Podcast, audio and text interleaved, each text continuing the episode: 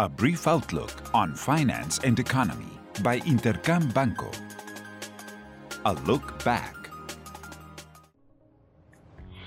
Last week brought inflationary figures from the United States, Mexico, and China.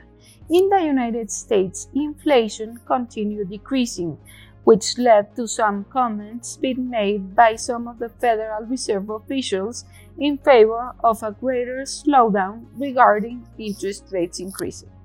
In Mexico, after 24 consecutive months of hikes, there was a decrease in the underlying component. However, merchandise prices continued increasing.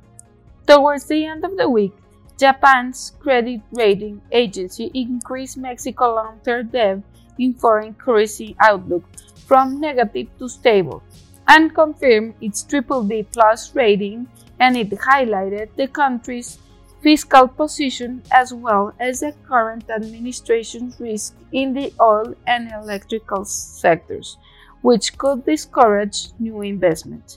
Additionally, the World Bank cut its global growth estimate to 1.7% for this year and 0.9% for Mexico.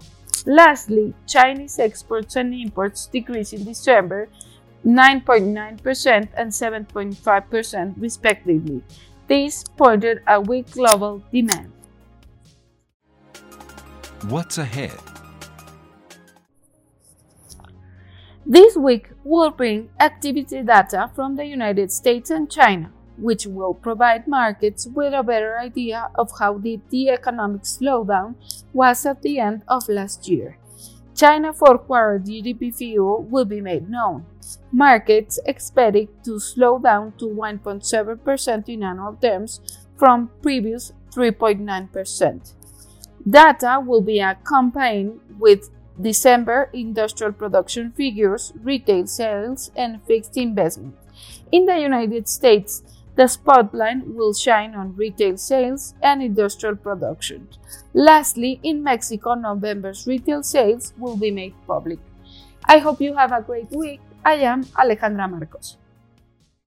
This was a brief outlook on finance and economy by Intercam Banco.